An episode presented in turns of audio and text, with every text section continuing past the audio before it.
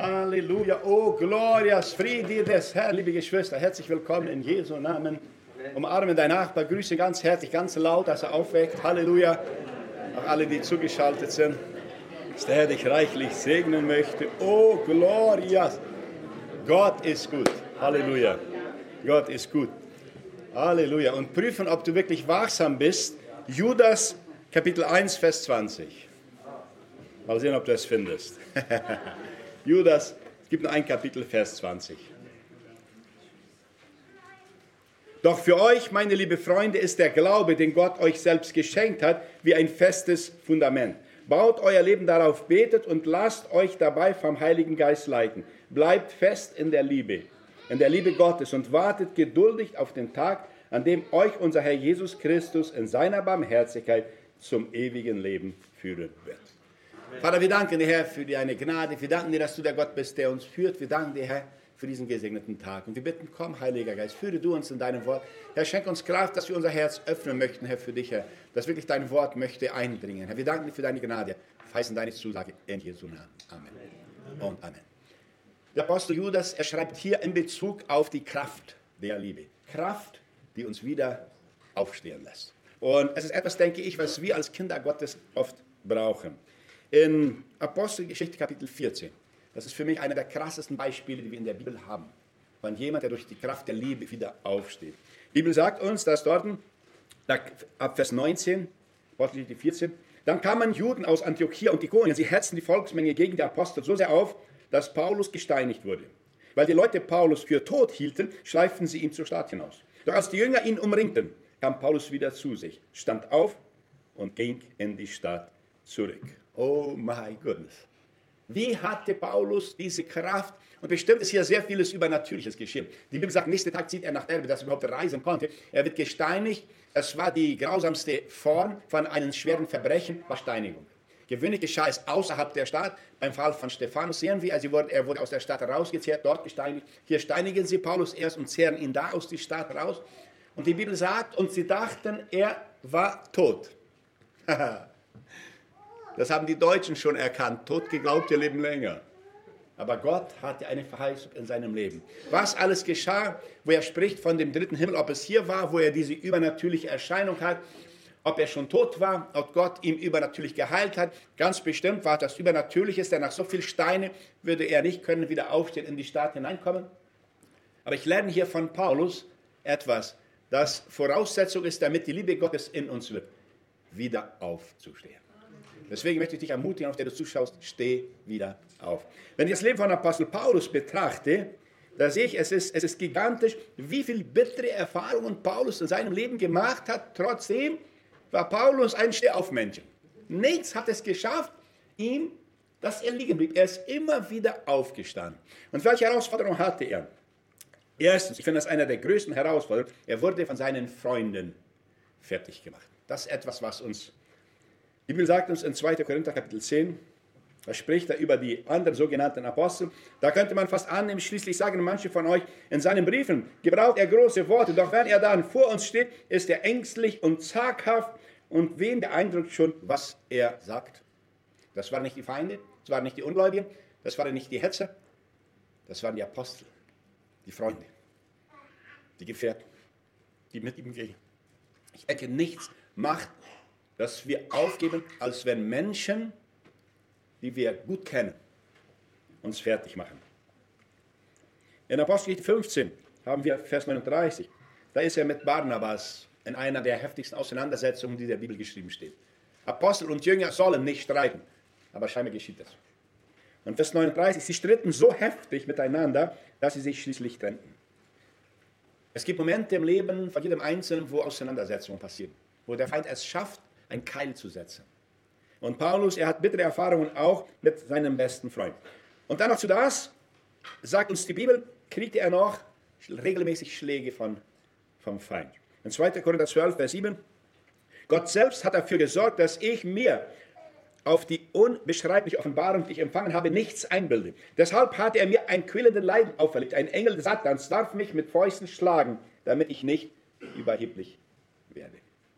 Es gibt etwas, was uns hindert, im Dienst zu sein. Das ist Stolz, das ist Hochmut, das ist Rebellion, das ist Selbstständigkeit. Und Gott wusste, was Paulus braucht. Ich finde es interessant, diese Tage bei meinen Bibellesern habe ich gelesen in Jeremia, Kapitel 36, Vers 3.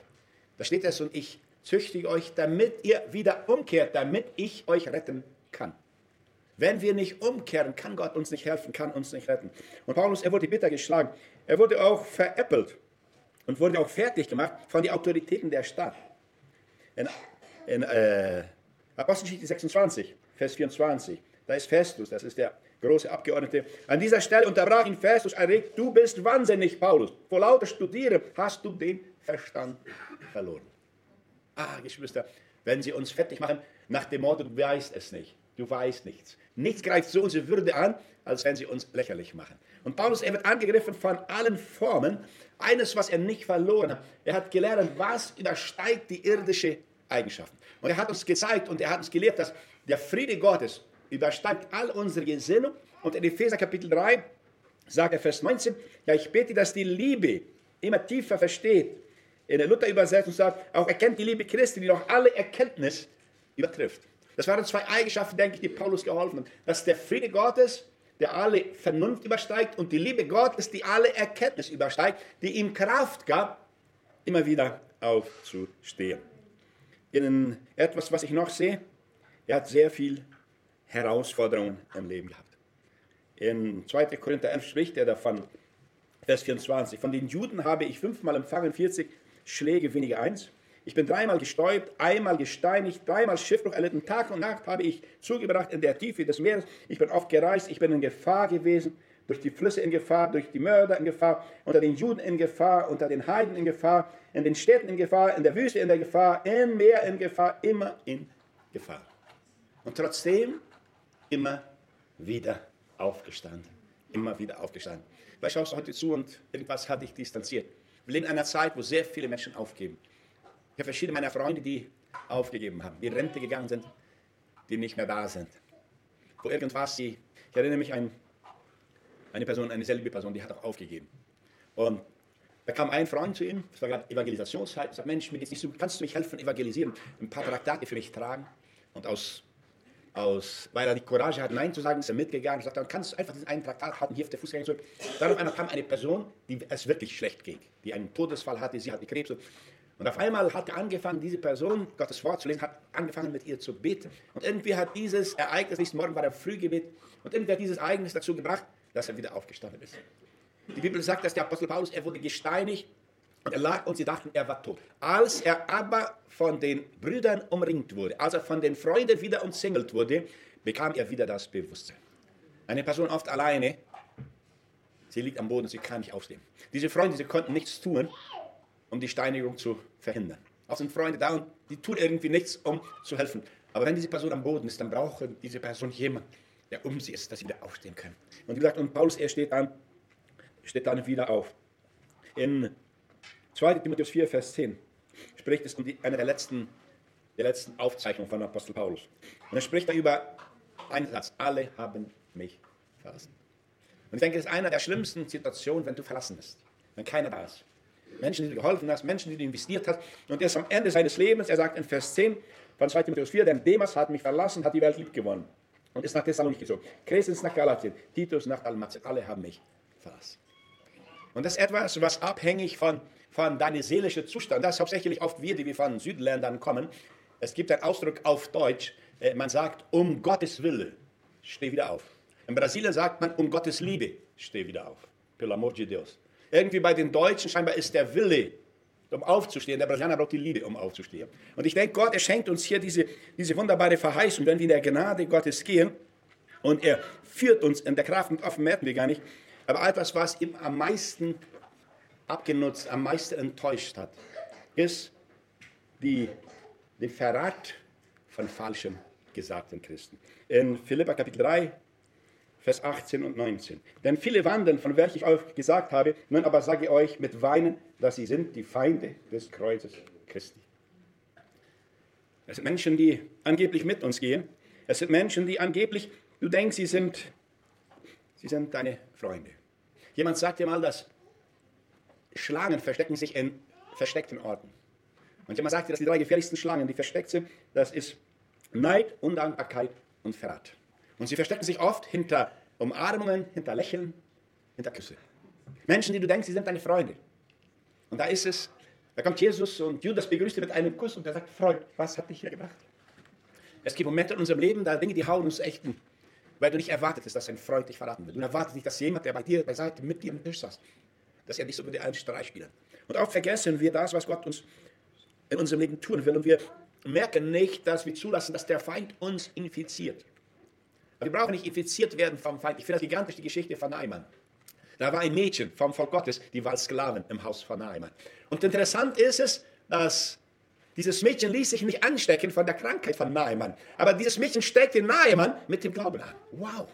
Und dazu sind wir berufen. Oft merken wir gar nicht. Und wir sind Menschen, ich denke, wir sind Menschen, die, die sehr stark danach suchen, erkannt zu werden, bekannt zu werden. Und oft vergessen wir unsere Berufung. Und oft bleiben wir am Boden, weil wir sind nicht mehr. Wir haben es nicht geschafft, den Durchbruch erkannt zu sein, viele Follower.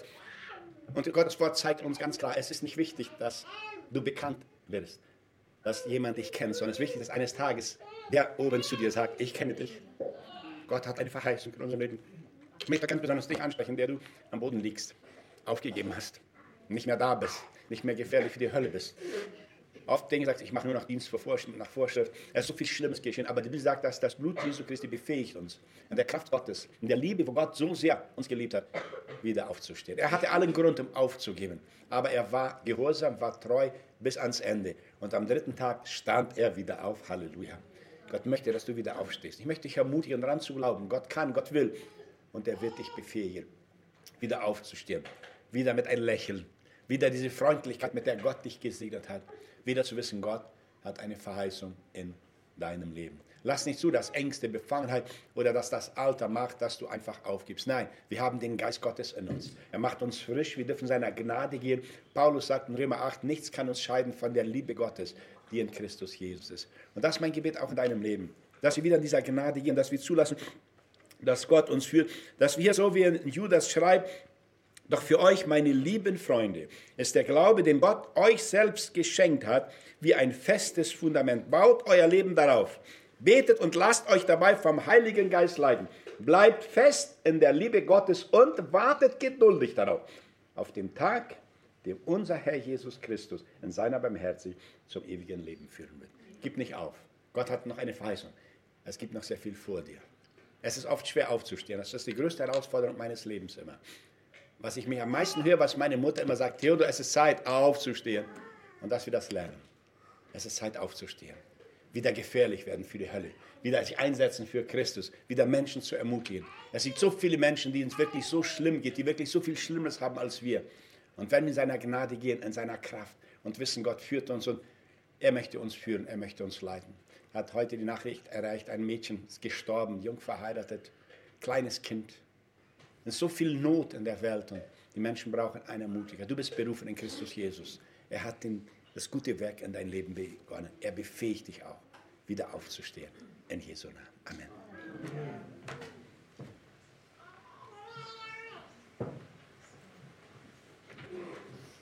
Oh, Gloria. Vater im Himmel, danke, Herr, für diesen neuen Morgen, Herr. Danke, Herr, dass wir dein Wort haben und dass dein Wort uns immer wiederum lehrt, uns ermutigt und uns hilft, Herr, dran zu bleiben, aufzustehen, Herr, bei dir zu bleiben, Herr. Danke dir für Geschwister, die wir haben, Herr. Vergib uns, Herr, wo wir so schnell, Herr, von Umständen, Situationen, Traurigkeit, Frust oder Enttäuschung, Herr, wo unsere Seele, Herr, oft das Kommando übernommen hat und wir uns zurückgezogen haben, uns hingesetzt haben, Herr, wo wir nicht mehr weitergegangen sind. Herr, ich bete, Herr, vergib es uns.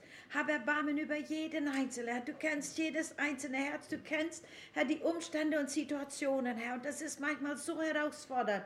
Herr, wenn wir so vom Apostel Paulus lesen, Herr, was hat er nicht alles durchgemacht, aber ist immer wieder aufgestanden, dass uns es ermutigen möchte, Herr. Wir sind noch nicht in so einer Situation. Halleluja. Aber Vater, Herr, du kennst jede Situation und Herr, jeder braucht immer wiederum Erneuerung, Herr. Dass wir als Kinder Gottes, Herr, wirklich um uns zusammenhalten, dass wir zusammengehen und dass wir uns untereinander unterstützen, helfen, beten, Herr.